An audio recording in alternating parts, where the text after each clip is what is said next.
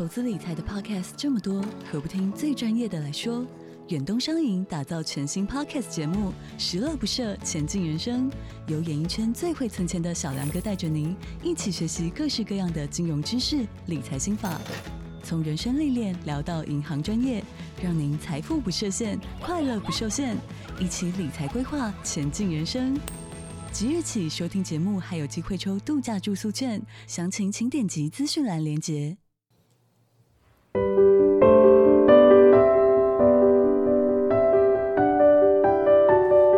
Hello，大家好，欢迎收听苦林巴拉巴拉，我是苦林，我是 Jessie，我们是 JK 二人组，哎，我们也是艺术二人组，我不敢讲哦，我不是，我不是，我们是艺术欣赏二人组，OK 啊，对，所以我觉得这个艺术欣赏是很重要，所以我我好像有讲过嘛，我觉得我们中学的美术课程完全是错误的，完全错误，对，因为我们美术课是不是老师就一直叫我们画画？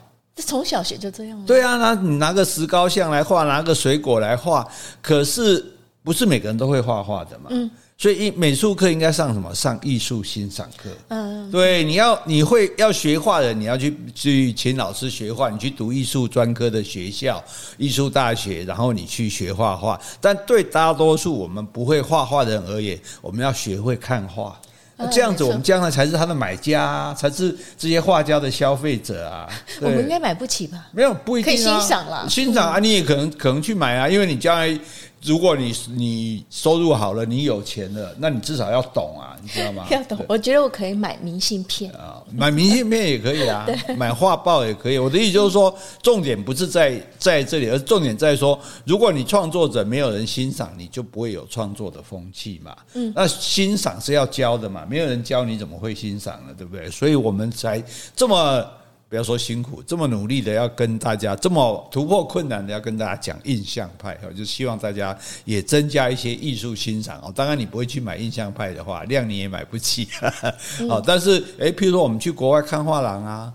对，看这些展览啊，你看到这些画，或者他们也有来展览，好像莫内什么都有来展览。那你至少知道说，哦，原来是这么回事。对啊，不然都会觉得看不出所以然。哎呀，看看不懂，看不懂。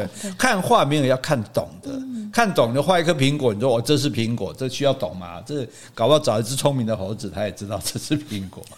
哦，你说看那个画是苹果，然后从一大堆水果找出跟它一样的，应该是看得懂吧？对，重点是说，你看这幅画，你有什么样的感受？还有。它的意境，对对对哈，所以印象派，我们今天讲印象派第二次讲哈，大家可以打开我的脸书苦苓王玉仁，好，上面就有这些相关的画作可以看哈。那我们今天讲到印象派的最大咖莫内，嗯嗯，这一定大家都听过的，对对不对？而且对对对对，而且这个莫印象派最适合形容莫内的话。就说印象派里，就是他代表了。对对，有些人的话可能还不是那么印象这样，但是莫内是印象印象大师啊，好，所以他而且他完全贯彻实践的这个印象派的理念哈。那我们还是给大家复习一下，说为印象派跟以前的画有什么不同啊？最重要的第一个原因就是说。不需要画的很像，嗯，以前画画都是比画像的嘛，对不对？以前就要写实，对对对对。你看我们看以前的画，那个衣服的皱褶啊，对，都非常画的非常细致。但是因为这个我们讲过，因为相机已经发明了，你再像也没有拍照像，所以我们画画就要想办法啦，我不能再用比像的啦，呃，所以我们不比像，我们比印象。所以第一个就是说，好，不用画的很像。那第二个就是以前的画都是在室内画的。啊，因为室内长期光不会变嘛，我才能够稳定的画一个人的画整个这个图面。好，甚至包括即使以前画所谓的室外的画，其实也是想象中，也是在室内画的。就像我们这个中国古代的山水画一样，水墨画，哎，龙不出去瓦靠写生啊，地处为开的行为。好，那但是印象派重点是我要捕捉自然光，我到户外去画，阳光是什么样子，我就画成什么样子。所以印象派都不会在室内画吗？室内很少。啊，是也有了，也有，但是很少。但是这一点是以前没有的。我们要讲以前没有。第一个就会出外去画，对对对，会到户外去画。那第三个就是题材没有限制。以前画画，因为出钱的人都是这个王公贵族，要不然就是教会嘛，嗯、对不对？所以我只能画这些宗教的东西啊，这或者王公贵族的画像。那现在题材没有限制了，工业就由画家自己决定。对，工业革命起来之后，中产阶级起来，中产阶级我也要买画，对不对？我也要看。我希望你画我的生活，而不是画那些这个高不可攀的，这个不知道在空中虚无缥缈的。所以它的题材也没有限制了。好，这是印象派的画。跟以前的画不同的地方，也是让这些画我们就更喜欢接近它。比如说，我们不会想挂一幅维纳斯在家里吧，怪怪的，是不是？但是我们可能会想挂一幅，哎，草地上的野餐在家里面哈。好，那这里面还有一个。莫内有个好朋友叫雷诺瓦，哦，他也很有名，很有名。而且雷诺瓦的画大家就会喜欢看，因为看起来都非常的甜美哈。我记得他有一幅名画，嗯，弹钢弹钢琴的少女，对对，那脸都红红的这样，好漂亮。对对，那雷诺瓦他跟莫内一起画的时候，画的时候，他曾经承认，因为其实画画是很挣扎，因为你知道那个时候刚开始，才开始有一般人会买画。嗯，那这些画家既然不是宫廷或教会供养的，就要靠卖画为生。是，问题是即使现在画家要卖画都不容易，何况是那个时代。嗯，所以他们常常就会画卖不出去。那比去比赛又不被人家肯定，因为他们不是传统的画法，所以他好几次都觉得很挣扎，想要放弃。你说莫内吗？雷诺瓦啊，雷诺瓦是莫内鼓励他说坚持，我们要画下去。哦，哎。就所以他受到他很大的这个影响啊。那另外这个印象派里还有一个叫塞尚，他也很有名。很有名。塞尚就说莫内也只是一双眼睛而已，可是天啊，那是多么不寻常的一双眼睛。看人家看不懂，对，他会看到人家看不到的，而会把这个东西表现出来哈。那莫内是一百一八四零年出生在巴黎的哈，爸爸是个杂货商，嗯，所以也不是很有钱哈，经济拮据，所以五岁的时候，他五岁的时候，他们就搬到一个乡海边的小乡镇去。所以莫内因为是在乡下长大的，所以他比较乡下人。比较粗野直率这样子，偶尔也会发脾气，所以是一个个性很直的人这样。那他画画，他年轻的时候既然画画嘛，他就认识一个画框店的经理，叫做布丹。布丹他自己也是个业余画家哈。莫内本来不喜欢布丹的作品，可是后来他被布丹说服了。布丹说：“我们去户外写生。”哦，哎，因为对以前之前没有啊，因为以前不是说都在室内画吗？他说到户外去写生，因为布丹认为说你在户外直接描绘，你可以捕捉到闪烁不定的色彩跟光线。因为你在户外画画，光是会一直变的嘛。对不对？而且那个光的亮啊、明亮，就像我们在拍照一样，对不对？今天是阴天，我们拍起来不一样；晴天，像我们去阿根廷玩，你看天气一好，蓝天白云，拍起来都很美，这样哈。所以这个观察，这是很很有革命性的。而且你直接描绘的作品，你有一种生动的力量。嗯，因为你靠想象。对，而且因为大家一看就啊，这个这个啊，这个罂粟花啊，这个是什么？这个都是我有我有平常会看到，对我有亲眼看到的东西。这个东西，这个是画室里面达不到的，所以他把这个观念灌输给年轻的莫内。莫内一生创作指标就是这个，在室外画画，画外面画。所以是从这个布丹开始。对对对，布丹人对他是有影响的。这样哈，那莫内他有个特色哦，他家里人是是很喜欢他作品的。哦，支持他，对对对对，所以支持他说，我选择艺术作为职志，全力支持他，这是很不容易的，因为家里也不是很有钱，对不对？然后，而且你画画，基本上真的不知道能不能维持生活这样子，而且家里人还十九岁把他送到巴黎去，不是说已经搬到乡下了吗？送他去巴黎念书这样子，去念巴黎艺术学院。哦，是。结果莫内这两家干呢，居然不去读巴黎艺术学院，为什么？不是考不上哦。他反而跑到其他那些画家聚会的酒馆，常常在那边跟他们讨论艺术。哎，其实他可以白天上学啊，晚上再去酒馆啊。上学总是一个压力。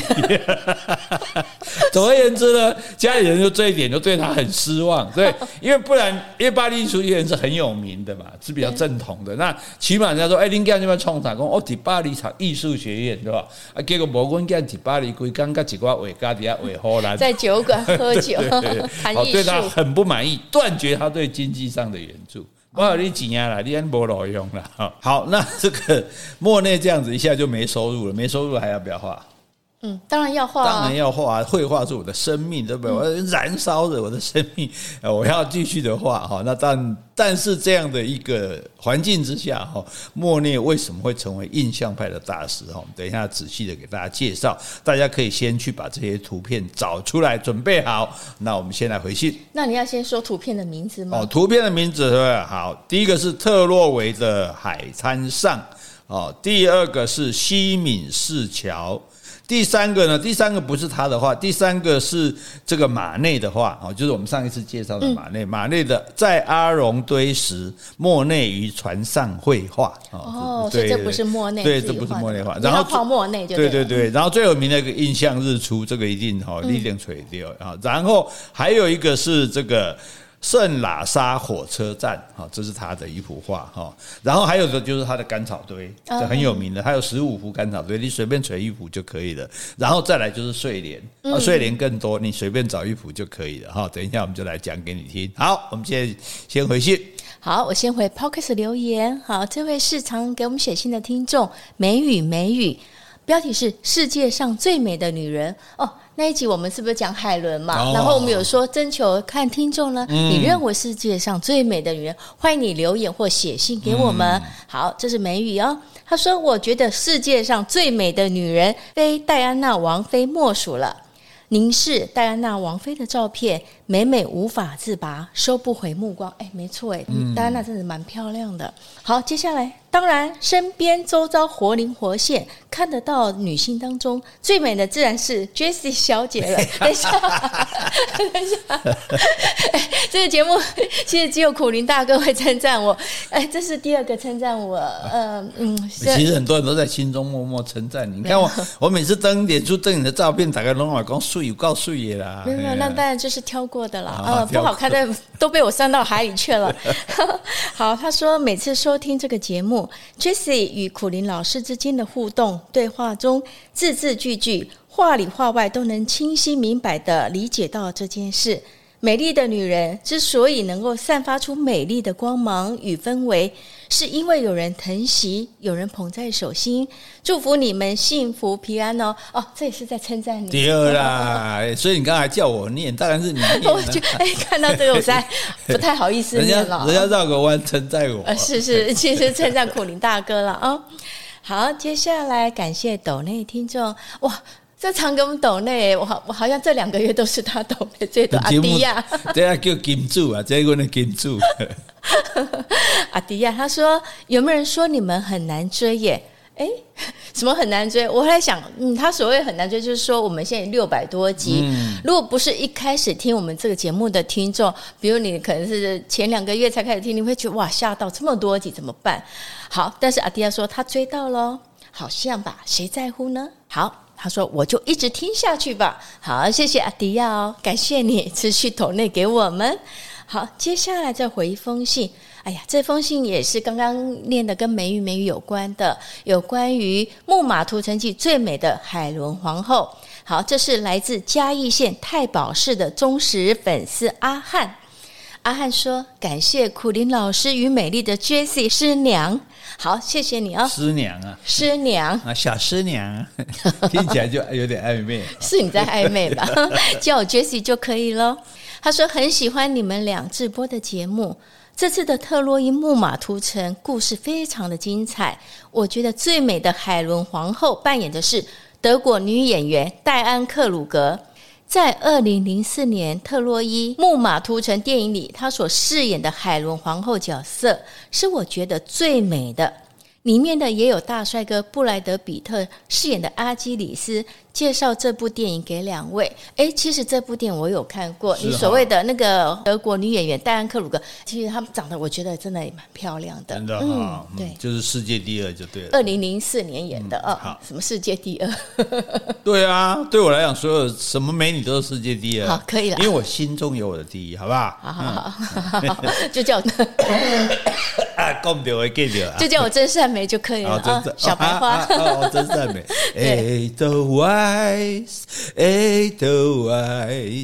every morning you greet me, small and white, clean and bright, You look happy too。让你等到唱歌机会 还没唱完，唱不下去了 啊！对不起，对不起，污染各位耳朵了啊！等下请杰西把它剪掉啊！不剪。来，印象派。好，印象派哈，我们先看到这幅画，大概一点也逗懂啊。我来先问你，你看这幅画的感觉是什么？特洛维的海滩上，第一幅是这个吗？对啊，就是这个啊，这就是特，这不就在海滩上吗？两个女人，我只看到两个女人，两个女人在海滩上啊，后面你看是沙滩啊，还有海啊，哎呀，哎，我想这么热，干嘛去海滩上，还撑着黑伞啊？不过他们俩的坐姿会觉得感觉很休闲，嗯，很悠闲的，可能在聊天啦。另外一个右边的女生穿黑衣服的，好像在看个东西吧，嗯，对，那个色彩感觉是比较柔和，它不是很鲜艳，嗯，那当然就是你刚刚说的印象不是，就是画的非常的清楚，包括它的线条，就感觉就是一副就是嗯，怎么说呢？岂止是画的。不是非常清楚，根本就不清楚，好不好？呃，脸的脸部的那个线条啦，或是衣服啦，也没什么，不像说什么皱褶非常清楚啦，嗯、就是一个大概的形状。对啊，所以你看，它很快是很多是一大块用平涂的这样子哦，嗯、这种可是这种方式，它虽然没有画的很细致，但是你注意这幅画，它的光影是非常清楚的。比如这个女生，她的脸是暗的，对不对？但是她裙子这边非常亮，因为这边太阳没有遮到，有没有？裙子底下就有白。几块好，包括这个椅子，椅子上面有有两两个椅，三个椅背这边都有白色，有没有？就是表示那个光亮光亮光的感觉哈。然后，所以它就是明暗对比非常的清楚，这样。所以这种人体，那你说这个人体没有画的很细致啊，什么衣服的皱褶，可是姿势事实上是。很很很自然，对不对？然后一个人在那边好像看着海，一个人大概不知道在看东西还是在做女工这样子哈。那但是就说你跟画的很像的，那后面尤其更简单，画那个那个屋顶几乎就简单两下就把，就是反正你就知道这里有个屋子就是。我觉得屋顶是椅子也是，哎呀，虽然有光影表现，但是那画的不是很细致了。对对 对，有个印象就好，有个印象就好，知道那是椅子就好。然后你知道，你看后面那个人。白色的穿白衣服，真的只有一撇而已，就配置的多。那尾尖这样就紧了，因为这也是一个原因，因为你在户外写生，光线变化很快，你不能慢慢画。嗯，等你画到一半的时候，已经光已经变了，这样子哈。那可是这个，这是一个很革命性的技法。这个画出来的时候，大家一点看看没落呀。嗯，既然那个比赛哈。那个裁判看都不看就把它丢到丢到自治楼里面去了这样哈，但是 这就表示说，哎，我现在要创造一种创造一个新的局面，对对对，不同的画法。那左边戴着花帽子的这个女人是卡米尔，就是他后来的老婆。嗯，是，因为没钱请模特，所以那做 boy 的哈，做女朋友也弄弄起挺麻烦的，拢爱。讲做之类哈，我觉得就像我，你没有钱请制作人，我就只好研究 podcast。为什么这样？担任制作也是面主持，感觉在讽讽刺我。好，那右边这个是他的妹妹哦，就是卡米尔的妹妹吗？那老婆的妹妹，那卡米尔的妹妹这样子。好，那卡米尔呢？后来在莫内二十七岁的时候，帮他生了一个小孩哦，但是他们没结婚，所以这小孩算是私生子。哦、oh.，所以这又让莫内的父母大为愤怒。哦，还没结婚就生孩子？对，之前断绝他经济支柱，后来当然还是自己儿子不忍心嘛，后来还是有再寄钱给他。结果现在你不然你就好好给我结婚，你不结婚跟个女的在一起，还给他生个私生子，更生气，再度断绝他的经济援助。哎，所以这样子是后来有在援助他就对了。对对对对对对，这一次再断绝那就惨了。这个时候他的债主纷纷上门。嗯，因为莫内在外面欠了很多钱，哦，就是因为你们生活费有限嘛，对不对？结果那债主来上门，他家也没东西啊，把他画扣押起来。哎，这些债主现在的子孙应该都发达了吧？然后呢，把他们两个人赶出住的地方，房子都不租给他了，这样子。哎哎，可是我觉得，呃，插话一下，华人的父母会觉得说，虽然我儿子本来之前不怎么样，嗯、但是他现在有一个孙子了，嗯，哦、呃，就是没有结婚，但是有一个私生子，嗯，一定会就是好好的把他接回去啊。可是他觉得丢脸，说你为什么不跟他结婚？这是因为在在这个欧洲，他们私生子这个事情其实是一个不容易的事，因为在因为他们是宗教的观念很重嘛，你一定要结婚嘛，你为什么不结婚，然后还去生孩子这样子啊？然后把他们赶出来，那莫内穷途末路，甚至想要自杀，啊，这么可怜？对呀，你走投无路，你画被人家拿走了，人被赶出来，然后你现在老婆还有小孩，要即将出生的小，的出生已经出生的小孩，你都养不活。对啊，还好这时候，所以你看，有一位先生贵人？贵人出现，说：“哎，你帮我老婆画一幅画。”哦哦，这个这个其实他老婆是不是真的想要人家画画也不知道，但算是对他的帮助。嗯哼，你不能直接拿钱给他，对不对？而且还买下一些他的其他的作品。嗯，哎，等于说这个让他暂时脱离经济的困境啊，所以这时候没办法住市区的，跑到一个叫波吉瓦的地方。租一栋房子来做啊住，那这个时候呢，他就跟雷诺瓦是邻居。哦、欸，对，可是所以这不是雷诺瓦自己私下请人家来帮忙的吧？啊，不是，不是，不是啊。那这些钱根本也不足以维持很长久，所以很快他连买食物的钱又没有了。嗯。这时候雷诺瓦给他经济援助啊，对，所以雷诺瓦也是贵人。雷诺瓦真看好亚了啊，但是他给雷诺瓦精神支持，雷诺瓦给他经济援助哈，两个人常常就在波吉瓦那边有个塞纳河，就在旁边作画这样子。塞纳河不是在法国？法国啊，对啊，波吉瓦也是在法国啊，对。好，然后一八七零年爆发法国跟普鲁士，也就是普鲁士，也就是现在德国的战争。哦，有的人就举家逃亡，有人不幸战死沙场。莫内最幸运，嗯，一波黄来这边，因为他在乡下写生画画，哦，所以人家来征兵的时候没有征到他。那为了要逃避兵役，所以他收拾行李跑到英国去。嗯，所以这个到英国去就不用打仗了，这样子好。那接下来我们就要看这幅画，因为大家知道伦敦的雾是很重的，嗯，对，而且是废气满天。我们现在讲雾霾哈，十八、十九世纪那个伦敦的雾霾才严重，那西敏寺整个变成黑的。为什么会这样？雾霾那么严重？工工业哦，是因为工业对，那时候开始产很多工厂烟啊，那时候没有现在什么环保的概念啊，所以都非常严重这样子哈。然后呢，那这样子怎么画画？嗯，你在法国对不对？这个蓝天白云啊，很清晰那种阳光普照的海边，结果你到了这个伦敦去，一片雾气，你根本没办法画画嘛。诶，所以人家厉害的，莫内找到一个新的表现方式。我们看这个西敏寺桥。哦，所以这幅画叫西米市桥。对对对，所以听众们可以赶快找这一幅画。对，你看后面是西敏寺嘛，西敏寺的前淡淡的这这有一个桥在这里，有没有看到西敏寺左边这有个桥，然后前面有船，就在前面这边码头，码头上还有人。嗯，这个什么？这个有没有很像剪影？嗯，对，对不对？剪影的方式，所以这个很厉害，就是说我还是可以画。所以很这在之前没有人这样画画的啦。那西敏寺画干，西敏寺全部灰色。嗯，对，然后桥，然后那个水就几几个水波就这样底下几下，然后哎，然后这个前面简单的两个船，然后一个码头。可是你仔细看码头上的人的这个动作是很传神的，哦，是，对不对？哎，所以还是蛮厉害的。好，那这种画法哈，就是。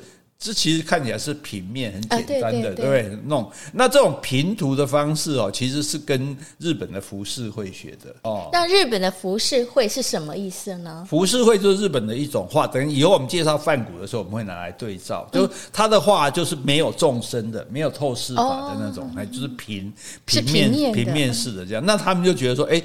这个也是可以学，所以为什么日本人那么爱买梵谷的画？因为他们觉得梵谷是受他浮世绘的影响，哦，是啊，对，所以他们才会花大钱去买梵谷的画。哈，那总之呢，你要创新，你就要求各种的技巧。所以这幅画你就显现出，就是莫内他可以挑战任何的困难。这这雾煞煞旷北情受的情形下，我还是可以画出来，而且我们看起来觉得很真实。啊，对，对，对，我们会感觉到你哦，你看那雾气那么大，这样子。对，虽然很朦胧，但是其实可以感受到他的画的意思是什么。对，所以这个这个这之前也没有人这样画画，哎、所以这显现出他的功力哈。然后呢，打仗打完了，他可以回来啦。哎，就就像美国打越战，有很多人逃兵逃到这个加拿大去啊，哈。然后他回到法国，就在阿荣堆这个地方租了一间小房子。阿荣堆听起来就。怪怪的哈，就是这是翻译嘛？没有很好听。但我们如果念成阿隆对哦，阿隆对，对不对？是不是很有？阿隆对就很有法文的味道了，对不对？虽然是不是到底这么念，我是不知道的。阿隆对，我们在阿隆对就住好，然后呢，随后住了十年，他就一直画当地的风景。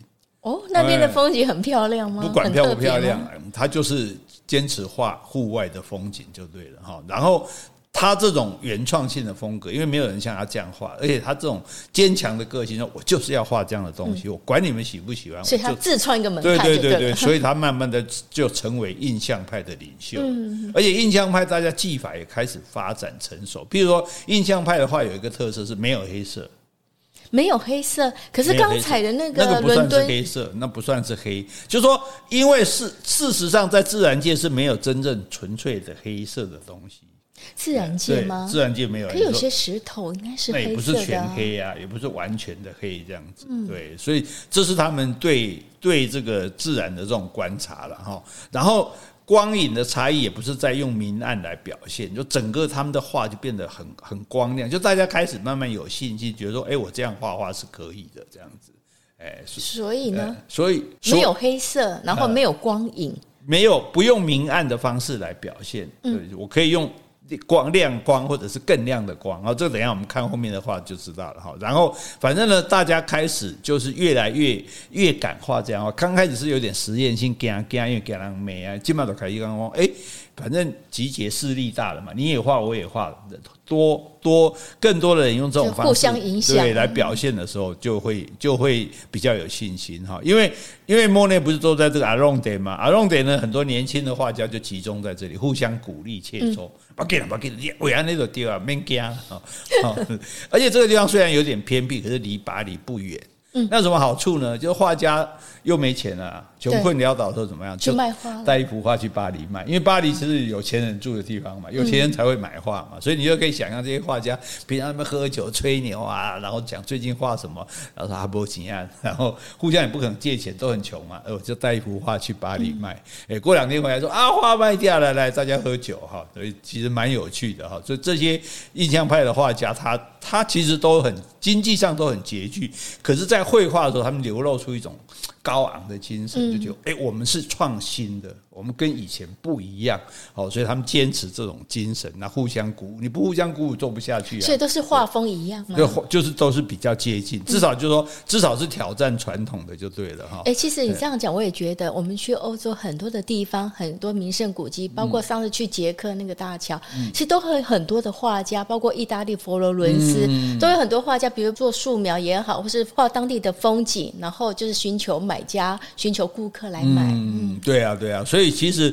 画画很困难，就是说你画的画没有人买怎么办？对，可是你又要坚持画你有有你风格的东西。如果你不然，你像中国大陆专门画那种外销画，嗯，哎，他你知道画外销画，他不是一次画一幅，哎，嗯，一次一次画一幅画不来，他一次画十幅，然后绿色第一每一幅的绿色画完，然后红色每一幅的红色，他就用这样子。量流水线量产的方式的哈，哎，这样的可以画得细致吗？他画习惯了，画得很像哦。那个中国有一个叫做范谷村，大家可以去 Google 一下，全村人都在画画范谷，然后外销这样子哈。那那这个莫内在阿隆德写生的时候，他把一艘小船改装成画室，哎，对我就沿着塞纳河，然后就晃晃晃，看到哪里就去找一个绘画的题材。哎，因为阿波乔可以要用准嘛，哈，所以马内，我们上次介绍那个马内，马内有一幅油彩的速写，它就是它的主题叫做在阿隆堆时，莫内于船上绘画，哈，所以大家可以看到这个船，你看有个屋顶。然后呢，莫内就坐在那边。嗯、莫内当成他的那个画画的主角。对对对对对。然后莫内坐在那边，然后一幅一个画布在那边。还有一个女生，是他老婆。应该是他老婆哈，老婆老婆被迫出来。可他不是画老婆，搞他是画风景啊，但有时候老婆陪聊天。对对对对对对啊！所以这所以你看这个明颜颜色都很明亮。哎，对对对。那这个就是说，这幅画目的不是在欣赏这幅画，让我们知道说那时候他莫内过的是这样生活。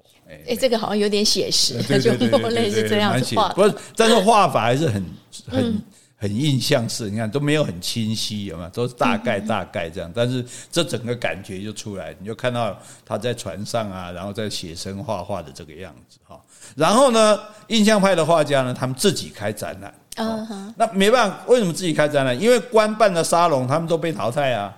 哦，对啊，因为主流对对对对不喜欢他们，他们就是一群被淘汰的人啊。对，那政府的那些评审，他们就是要讲传统的。我们上次介绍这个马内的时候也介绍过嘛，所以所以他们就自己组一个团体，就像以前我们写诗自己组诗社一样。嗯，哦，就是我跟你传统的不一样。那这个组织就开放给每个画家，你每年就缴六十法郎。哦，哦你就是会员哦，然后呢，你就可以开画展。第一届画展的主席就是雷诺瓦。嗯，好，创办会员十六个，包括莫内啊、雷诺瓦、窦加、毕沙罗、塞尚哦，都好有名，对对对，现在都很有名啊。这个以后我们都会介绍到哈。那这个画展当然很多媒体会介绍嘛，因为没有人说落选人出来展览的，嗯，对，我们在台湾也没看到说，哎，我们这群人落选了，然后我们来办展览了，谁要看了你就被展览被被这个淘汰了嘛哈。可是还是很多媒体介绍评论。嗯，但是大部分是负面的攻击，说就为黑下面贵啊，为黑下面毁啊。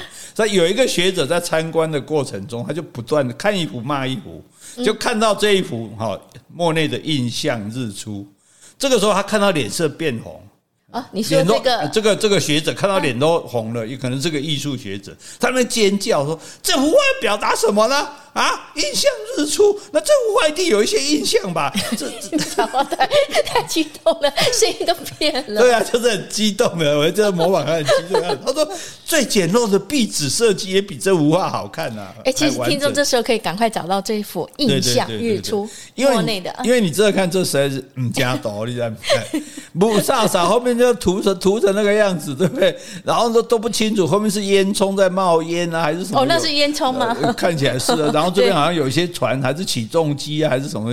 然后前面唯一清楚一点点，就是就是一个船上面站个人。然后这个海浪，你看画海浪就这样啪啪啪啪过啊，这样好，所以你会感觉这幅画很扯，就说很不像正经在画的。可是你稍微把就稍微眯一点去看它，嗯哼，哎，就是这个感觉啊。它你看日出不是很清楚吗？那个太阳在那里，对不对？所以。日出的时候，如果你现在画一个太阳，然后你把船、把什么烟囱、工厂、起重机都画得很清楚，那你是假的。哎，可是这个日出，照理说这个太阳已经升起来了，嗯、但是它的感觉还是很朦胧啊，嗯、整整幅的颜色还是朦胧，空气不是很亮。空气不好，其实日太阳刚出来的时候本来就没有那么清晰呀、啊，对，所以他他要画的就是那时候的那种那种感觉。但是我觉得最大的特色就是说。他不受传统的拘束，说哦，我一定要把它画的日出啊，很明亮啊，什么东西都很清楚，而是说，其实你俩雾雾雾蒙蒙的天气出来，太阳就是这样啊，没有旁边没有光嘛。所以这幅画的地点应该是在哪里？一样是伦敦吗？这幅画的地点，哎，因为感觉天气不是对，就是雾朦胧、鸟朦胧的感觉。应该应该是在伦敦画的，法国天气应该会好一点哈。但是我觉得就是说，这这有很有趣的，就是说，因为他自己就自己把那时候还没有叫做印象派。他就把这幅画取作日出，后来自己想说，做这个日出出来也不是很清楚，就写个印象日出这样子。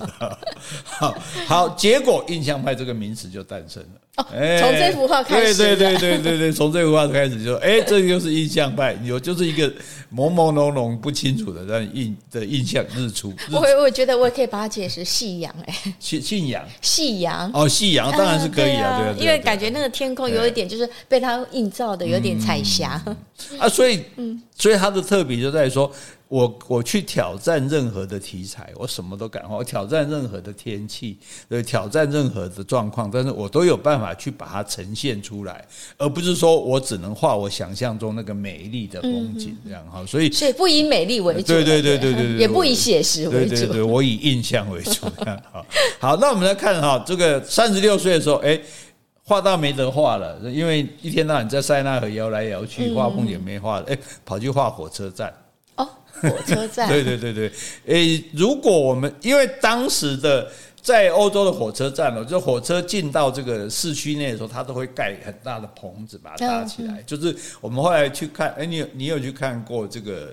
这个火车站嘛，其实我们上次在意大利是佛罗伦斯嘛，那个火车站也是这样。对对对对对，很大的那种火车站这样子哈。那那这个事实上，这个火车站还有一个意义，就是说那时候印象派的画家大部分都坐着火车到乡下去画画。哦，因为我们住在巴黎嘛，啊，主要交通工具，因为火车火车就坐火车到各处去画画。那塞尚说啊，坐火车麻烦，我规提提火车站来电位的话。你说塞尚是莫 内？莫内莫内哈。那因为火车是很有大的很大的吸引力，因为那是现代的科技，在以前是没有火车的，火车刚发明的。所以莫内那时候画画是火车才刚开始。你知道火车是比汽车还早发明的，对，哎，所以那对大家来讲，哎，有一个快速移动的工具，可以让我们到比较远的地方去，所以莫内去画这个火车，好像。巴黎的奥赛美术馆，它整个就是火车站改的，哦，所以大家如果有机会去看，所以把奥赛美术馆改成这个，把奥赛火车站改成美术馆，其实它有很大的意义在于说，当年印象派的画家都是从这个火车站出去各地画画的，这样哈。那画火车站，你说啊，火车站又怎么画？火车站有什么好画的？可是你看这个火车站，哎，这幅画我们讲一次名字，对。圣拉沙火车站，对对对对，是不是非常的有气氛？就说你感觉，你看它也没有很写实，几对几对哦，这里一块，那里一块这样。可是你就模模糊糊的，你就看到那个火车，然后在冒烟的样子，然后那种烟雾烟雾缭绕的那种样子，然后有一个屋顶在那边，屋顶还有一些地方好像是生锈的啊，然后有格子在那边，哈，这个。哎，可是它的烟雾不像我们一般想象的是黑色的，嗯、它是冒出是蓝色的、深蓝色的烟雾。对对对对，嗯、其实因为它不写实嘛，我也不一定这是真的。就像你后来看范谷画的人的脸，还有绿的，还有红的，哦、对啊，所以所以他就没有那么。可是重点就大家就说烟雾是没办法画的啦，嗯，烟雾就不清楚的东西嘛。可是我就画烟雾给你看，哎，那我就。让你看出来，不管这个烟的颜色是不是当时当时正确的颜色，但是你看那个烟雾的那种样子，烟雾缭绕的那种感觉，事实上是画出来的。好，所以你所以讲来讲去，你就你看就是大概的一个印象啊，大概的一个。你说他不写实，他又传又很传神，又知道他画的是火车站，而且你对你看其他地方什么，就是都不是那么清楚。但是我觉得都不是那么清楚，你又知道那是什么，这是蛮厉害的，很厉害。对对对啊。那 化无形为有形，对对对，那那这个烟雾，因为我要我们要讲一下，就是说我们现在画的这为什么我们要去看原作？因为经过印刷，色颜色都会变掉。是你看到原作的时候，可能跟这个色彩差距会很大，甚至你在不同的画册或者不同来源去找到的，像那个印象日出，我就找了至少五五种颜色都不同，都不太一样，对，都不太准哈。但是最重要就是他用这个。深蓝的烟雾，然后你可以看得出这间是有阳光的嘛，所以里面这样是亮的，然后然后就形成这个明暗的对比这样子，啊，然后用诶有些地方是很厚重的，哈，你看底下这些深的地方这样，然后也有一些比较小块的鲜艳的那种色彩融合在一起，哈，然后你就觉得哇。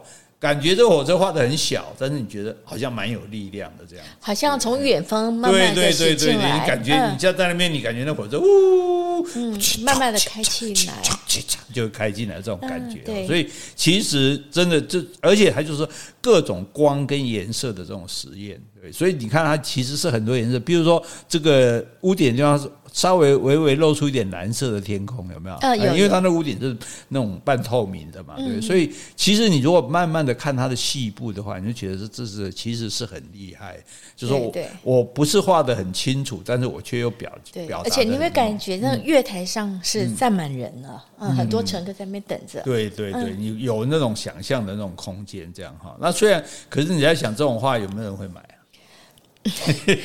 当时不一定会有人买，但是一百年后的今天，一定很多人抢着要。对啊，问题是那一等他成名以后，当然他什么东西都要抢着要。你像毕卡索，他曾经装潢家里面画了一个简图给那个装潢师傅，装潢工做好了之后要，去毕卡索说多少钱？装潢师说不用付钱啦，那、哦、你那个简图签个名可以。啊，哎，这个有先知哦。对啊，对啊，所以这个这个。这个时候当然就没有办法卖出去，这样，所以这个时候是他经济最窘迫的时候。哎，所以他们一定没办法想到百年之后有人呢，如果他只要卖一幅画，他可以一生的荣华富贵。对对对，但是但是如果那个时候他就能这样的话，搞不好他就不会再有也不会再画。对，所以他经常他要他跟马内借钱，跟左拉一个作家借钱，还跟其他朋友借钱付房租。付生活费，即使这样，哎，借钱，朋友借钱借久了也会借不下去啊。是啊对大家也大家又不是里面大家没有，大家都不是很有钱的吧？大家都瞎作家跟画家总会有钱，对不对？好，最后他实在没办法，只好再搬到乡下偏远的乡下，更乡下了。对对对。然后他有一个专门收藏他的祖顾，叫何西德，所以那时候也有一些人，他自己不一定是那么喜欢艺术，可是他会收画收藏，然后再转卖这样来赚钱。哦、对，所以他们主要要靠这些人。呃，这个有点像中介，是不是？对对，类似这样子，就画商了，就说哎，就我拿画去，我不可能人家去兜售嘛，就提哎，几乎给收这，啊，能八得好啊，不啊不好了，八五嘛好了，我得欠钱啊。然后他收了，有机会他拿去卖给人家，这样。那那这个结果，这个收藏主他自己经济破产哦。那这个破产了，这个收藏主这个荷西德的太太呢，还有六个小孩。他跟太太生了六个小孩。对对对，那个时代生小孩很多嘛，因为天主教也不能节育，然后带了六个小孩来跟莫内的家人一起住。为什么会收藏主的老婆？当年你有说我的话，现在为什么你跑来跟我住？嗯，交情好啊。交情吗？是啊，因为莫内跟荷西的太太有婚外情。那是之后啦，但是为什么跟他住？一定是因为先交情好嘛？那那后来发展会成怎么样？那也是没办法料想到的啊。而后来两个人有了，后来到五十二岁有结婚了哈。而且你说他跟他太太，跟他跟荷西的太太，他的本来就有一个太太啊。对，本来那卡米尔他有结婚，那卡米尔因为身体不好，那个莫内三十九岁的时候，卡米尔就就过世了啦。所以后来他就跟这个荷西的太太在一起。那那时候荷西德呢，自己再搬出去，带六个小孩搬出去吗？没有，荷西德和太太当然带着小孩跟莫内在一起啊。那荷西德呢？荷西德着楼啊，很欠债。哎，我当初还资助你哎，莫内。那也没办法，我我莫内现在也不是很有钱了。哎，我莫内有情有义呢，我养你跟六个小孩已经不错了嘞，对不对？对啊，但是你把我太太抢了。不是抢，是你太太来投奔我，我是照顾，你是托孤哎。我还托孤。好，这个不管他，好好。然后呢，莫内他。也要尽量把印象派的画推到更高的层次，所以他要研究光线呈现的色彩变变化，所以他这时候已经排斥纯粹的写实了。原来已经排斥现在更原来原来排斥了。就是说，以前就是说没办法写实，他现在说我不要写实这样子，哈，我就用观察来分析变形，来求得创作的自由。所以他做了一件非常离谱的事情。你说我们画风景是不是每天去画不一样的东西？嗯，他现在不是哦。我同时描绘同样的东西，画干草堆是，就是说，因为东西放在那里，光线会变化嘛，对对，对不对？所以我放十幅画架，我现在画八点的干草堆，然后九点的时候不一样，我这第二幅画画九点的干草堆，第十第三幅画画十点的干草堆，所以一天下来我画了十幅干草堆。颜色都不一样，东西是一样的，所以这个就是在告诉大家说，你看光线改变，东西就会改变，所以你。你就不应该说哦，什么东西一定是什么样子这样子。哎，我现在想到你这样讲，这样有点像那个呃，摄影说实，就是我相机放着，哎，对对对，然后这光彩啦，时间的变化，同样一个地点，那它就是会变化，不要云彩啊、颜色啊、光线，嗯，对，所以这个很有趣，就是因为没有人有个有过这个观念，同个东西画一次就好了，干嘛画每个时？结果发现每个钟头画的都不一样，所以五十一岁的时候，他展出十五件甘草堆，所以各位如果有兴趣，你去把它干草堆都找出来，一幅一幅对比，真的都不一样。哎，就是因为光线不同，对，都不不同的光线，然后就显现成不，所以你就会觉得说，哎，你看这幅干草堆，感觉也蛮美的。然后虽然说只是个干草堆，因为但是因为光线太太真实了，你看包括地上那个光影的感觉，这样对，所以你干嘛？哎，干草堆嘛，就碎。这以前来讲，谁会画甘草堆？你神经病啊！当然是画青山绿水啊，对不对？怎么会去画两个甘草堆？而且还画了十五幅这样。所以，我们如果搜寻莫内的甘草堆，所以会出现很多。啊，你可以找到十五幅，对对对。那你来对照一下，你看每每一个。不同时间、不同光影呈现的哈，所以这个引起很多的议论纷纷，大家很惊讶，闹人为止。这又是一个创新的对对对对对，就是创大师就是这样，人家走在时代的前面，甚至同辈画家都议论纷纷说啊，可以这样的哦，同个东西整天这样画哦。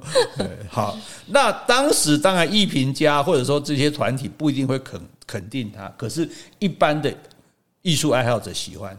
嗯，哎，就觉得说，哎，这这东西蛮特别的，蛮有意思的哈。所以四十九岁的时候，他跟雕刻家罗丹，哇，罗丹是非常有名的啊，对对对，那个沉思者，罗丹跟卡密了，对对对，他一起举行展览，非常成功，然后他就赚大钱了。啊，经济状况大为改善。从那个甘草堆开始，还不到，这时候还不到甘草堆哦。在甘草堆之前才四十九岁，两年甘草堆的两年前，是两年前。对，他的话已经受到大家的接受，而且更好玩是他在美国非常受欢迎。哦，哎，从欧洲卖到美国去，他在美国的声望是比其他印象派的画家声望更高的这样子哦，所以这是他画这个甘草堆，所以我们就看到说一个创作，你看我们现在回头看他刚刚那个海边，嗯，对不对？你感觉到海边的话，他怎么这个样子？感觉好像有点幼稚，有点好像不是那么的成熟。可是你从他慢慢的从他画这个这个呃西敏寺桥，对不对？到画这个火车站，你就想你要讲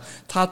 对不同的题材、不同的天后，对不同的这个颜颜光线跟色彩，他都去做挑战，我都想办法去把它画起来，而且把那个感觉、把那个 feel 都给它画出来，这是很厉害的。尤其到这个画这个甘草堆的时候，就让人家觉得这里这已经加上思想的东西了。嗯，就是说，诶，为什么我们我们画画，为什么就一定说画某样东西？那可是。时间是不断在变的，光是不断在变的，我们怎么可能画一样东西是一直是一样的？嗯，对你现在，所以以后你要注明这是八点的甘草堆还是九点？所以如果要收藏莫内的甘草堆的话，应该一次要把它十五都买下来啊，那排成一列。收藏是没办法，但是展览是可以拿来对照这样子。好、啊，那他这些，所以他开始画这些系列的这种作品。所以他这些系列作品反而就是变成印象派的精华。嗯，他从四十三岁到八十六岁为止，哈，他都住在吉凡尼这个地方。吉凡尼在哪？对对对，吉凡尼在法国，应该是比较巴黎，我记得是比较向北边的地方。我呃，有些巴黎呃法国的团体会去参观莫内花园。嗯，莫内花园，他就后来他也就不出去写生了，不是写准啊，什么写灰掐，他就自己盖一个东方式的花园。有很多的睡莲，然后有一个日本式的桥，绿色的桥，大家应该有印象，有看过这个画。然后还有一个西方式的花园哦。如果你去参观那个花园的时候，你就说啊，就是这一幕，莫内那时候就是在画这里啊，莫内那时候就是在画这里，都可以从他的。画里面得到印证，所以这时候他有钱了，他才有办法。当然，当然，当然有有钱了，我就不要再出去，年纪也大了，我自己盖一个花园啊，我在花园里面画画就对了。有机会我们去这个法国的话，我们就去参观他的这个花园，因为去了之后每个人都发神经，每个人都拼命买他的画，就一定要的，因为代表我也有来。对，虽然是复制的哈，可是你感觉就是说啊，这个这个很想拥有它的一部分，就像我们看到漂亮的风景要拍照一样哈，所以。他后来等于这四十多年，他就隐居在这个地方了，也没有比他不太在跟外界。四十多年，对啊，四十三岁以后到八十六岁，他都住在吉凡尼。哦，但是你说他买花园应该不会四十三岁买的吧？那时候他还很穷啊。哦，对啊，对啊，但他是四十九岁以后才开始有钱的，但是，但是他都住在这个地方，住在这里，他后来就自己去。买了地去建了这个花园，然后在花园里面，一个东方式花园，一个西方式花园，然后他就是专门画单一的主题，嗯，因为我要研究这个光线的变化啊。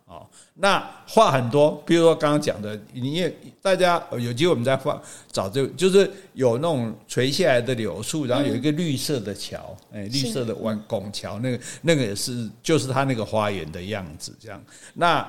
最后他才画了，哦，这是毕生极其精华画睡莲。嗯，哎睡莲这是非常难画的东西，因为这整个光影，所以我们现在给大家看的是一幅的睡莲而已啊。这这幅睡莲还是比较早期的睡莲，所以你还看得出是睡莲。啊，哎，到后来你看到就是蒙蒙一一片啊，蒙蒙的，就是你大概知道那个是睡莲，对，还是坚持睡。那这个大家也受到很大误解，大家说。那你画睡莲，一天到晚画睡莲，你是江郎才尽，没有东西好画的吗？那事实上不是，因为它的每一幅睡莲，大家也现在可以去搜索睡莲，你也会找到非常多非常多幅，而且都不一样这样子哈。那事实上，这个睡莲有来台湾展览，你知道那个睡莲大到是，譬如说我们家客厅这整面墙，嗯，哎，你因为你如果画那么大的画，一定是画很多的题材，是。画一场战争、城堡啊、马啊、什么山林，他用这么大的画去画那么小的东西，嗯，池塘里的睡莲，嗯，所以睡莲形容就抓了然后呢，你根本看不清楚那是什么，又看不清楚，又很大，没有。后来发现要后退看，嗯，你知道退到退到门口去看这整个睡莲，哇，这个非常各种光影的感觉，整个就已经出来了这样。可是问题就是说。你不可能那么远画，对对，所以所以你那时候到底是怎么画？所以有人说他可能已经青光眼，白内障，他 其实后来有嗯，晚期有白内障的问题，眼睛有这个问题这样哈。所以他本来是画那种红色的木桥啊、睡莲、垂柳啊，后来他就只画池水跟只画睡莲。嗯，这个甘草堆画十五幅，对不对？睡莲画了四十八幅，不得了啊！然后。整个池塘就变成一面魔镜，反照出各种光线下面呈现的美丽色彩。睡莲的蓝色的啦，绿色的叶子啦，红白花朵的交错啦，还有池水，有的地方浓，有的地方比较暗，有的地方比较亮，强烈的这种对比。而且就是最大特别，就是用那么大的画布去画，它只画几。几朵花，几片叶子而已，嗯、完全放大那个尺寸。波兰安利韦多哎，有吧？这是也，所以它又一个创新。对对对，这又是一个创新。嗯、我用这么大的画，可是我用这么大幅画，我不能画得很简单哦。所以这些画其实是很细致、很复杂的。就是你怎么样看，你就可以感觉到，就是哦，你就觉得那个水是在波动，呃，有流动，你就觉得那个光是在上面是在移动的。嗯、然后呢，因为睡莲不是一个。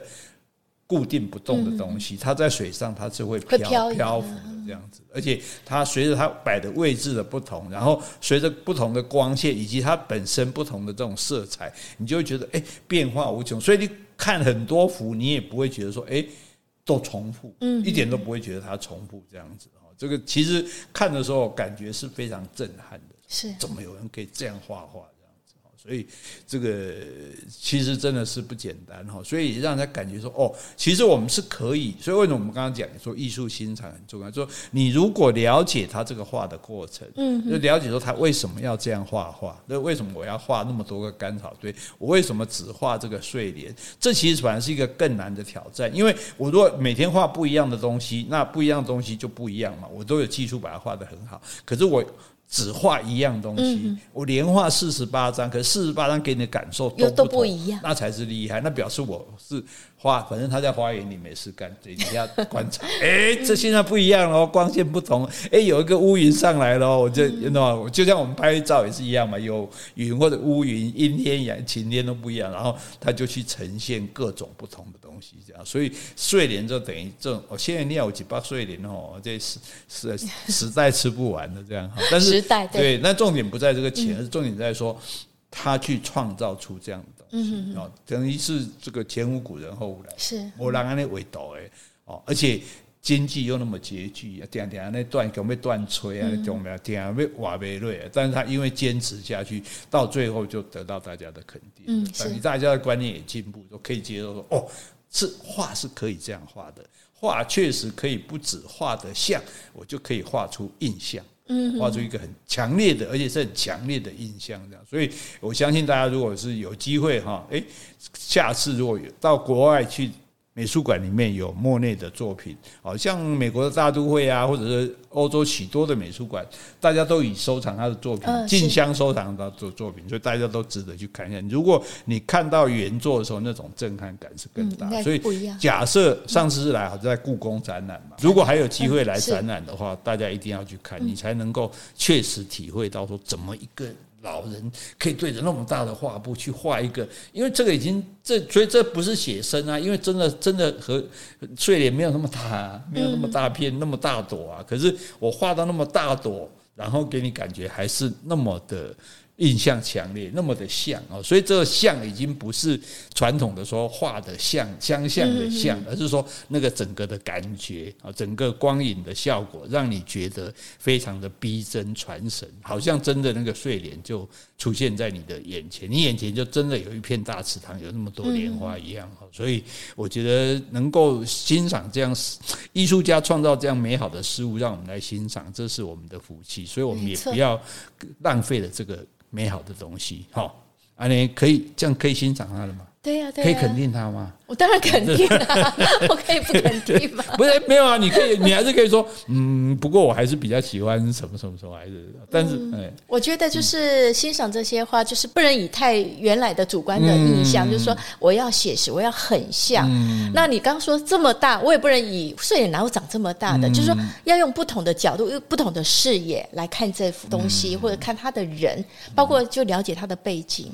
对对对，我们有那种开放的心胸去接受各种的东西哈，所以这是第二次为各位介绍印象派。如果大家还受得了的话，那我们再努力介绍第三次。好，今天讲到这里。好，如果你喜欢今天的节目，欢迎留言或是寄 email 给我们，无论是加油打气。发表感想、提出问题，或是想要听什么样的题材，我们都很欢迎哦。也欢迎大家继续走内哦。另外，我们会把今天所介绍的符号都放在简介栏，哦、大家听我们的介绍时候，可以把这些话找出来哦。OK。